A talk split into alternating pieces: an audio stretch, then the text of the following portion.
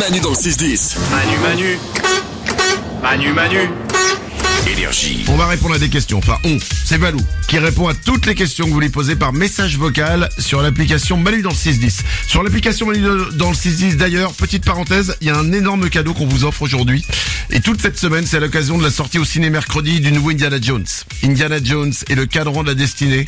Vous pouvez gagner sur notre application, écoutez bien, un iPhone 14, plus un iPad Air, plus une paire d'AirPods Pro. Waouh, ah, t'es équipé avec ça. Un iPhone 14, un iPad Air, une paire d'AirPods Pro, c'est pour vous. Il suffit de jouer au jeu des 5 mots version application. C'est sur l'application Menu dans le 610. On vous offre ça. Mais tout de suite, apprenons des choses grâce à Valou. On commence avec Ben qui se pose une question sommeil. Ouais, bonjour Manu, bonjour les ouais ouais, j'espère que vous allez bien. J'avais une question pour toi Valou. Euh, L'expression dormir debout, mais en fait est-ce que c'est euh, réellement possible de s'endormir debout Mais c'est une bonne question.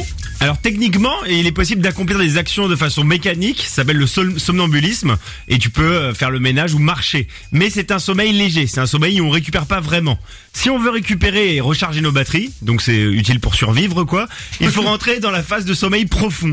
Et dans la phase de sommeil profond, il y a une particularité, c'est que tous nos muscles se relâchent, euh, sauf ceux qui permettent de ne pas mourir, comme le cœur qui continue à battre. D'accord. Et c'est un muscle. Mais sinon, tous nos muscles se relâchent. Donc tu tombes fatalement. T'es, Mais t'es tu forcé de peux tomber. rester en sommeil léger debout C'est-à-dire que si je suis debout, je peux rester en sommeil léger. C'est le, somn- le somnambulisme, ouais. Tu restes somnambuliste, Ah. tu dors et t'es en sommeil léger. Mais ouais. je peux pas le faire exprès. Non, euh, le faire exprès, non, je pense que c'est plus compliqué. Tu ouais. Ah. pourrais pas rentrer chez toi, par exemple, à pied. Alors, il y a des En études qui dormant. montrent que si t'es très fatigué, il y a une partie de ton cerveau qui peut se mettre en sommeil et tu peux continuer euh, à avoir une discussion ou à faire des tâches très faciles euh, comme ça, tout en avec une partie Ouais. de ton cerveau qui est en sommeil. C'est ce qu'on fait depuis 6 heures euh, ce matin et tous les jours.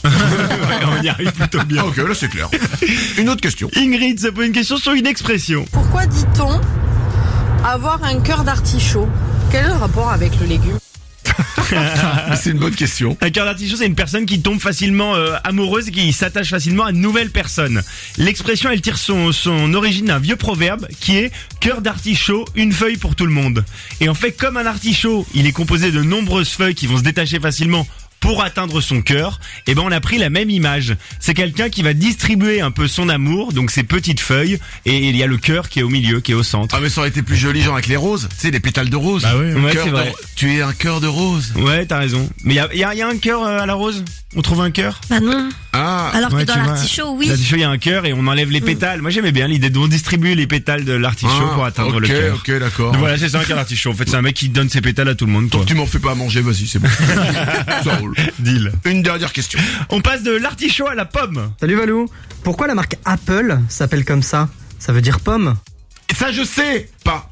Ah, vas-y. Non, je Parce sais que- pas. Parce que ça, ça fait l'objet de nombreux fantasmes, le nom d'Apple. Euh, au début, on a cru qu'il s'agissait d'un hommage à Isaac Newton. Isaac Newton, vous connaissez Oui, la pomme. Voilà. c'est tout. Celui qui a découvert la gra- gravité en se prenant une pomme sur la tête. Et le premier logo d'Apple, en 76, c'était Isaac Newton assis sous un pommier. Ils nous avaient pas tiré une pomme avec une flèche, avec un arc Non, lui, c'est euh, c'est Tel là, non Ah, Guillaume Tell. Tell. Guillaume Tell, lui. Ouais, avec Tu Guillaume confonds. Tell, Isaac Newton, c'est pareil. Oh là là. Mais très vite, en fait, ça, ça a été démenti. Il y a eu de nombreuses euh, légendes autour de la pomme. Et en fait, le- l'un des fondateurs de l'App- d'Apple, euh, Steve Wozniak, a donné la réponse. Et en fait, c'est Steve Jobs qui a eu l'idée après un voyage dans l'Oregon. Il a visité un lieu qui s'appelle le verger de pommes. Et il s'est dit, ah, c'est cool, euh, je vais appeler ça Apple, comme la pomme, quoi. Oh, je suis déçu. Voilà, c'est- c'est très décevant. Et, euh, et- et Steve euh, Jobs avait aussi une particularité, c'est qu'il faisait des régimes constitués uniquement de pommes.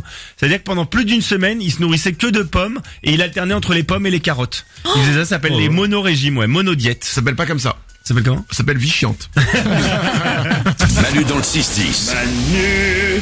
Manu Manu Manu et ses ouin ouin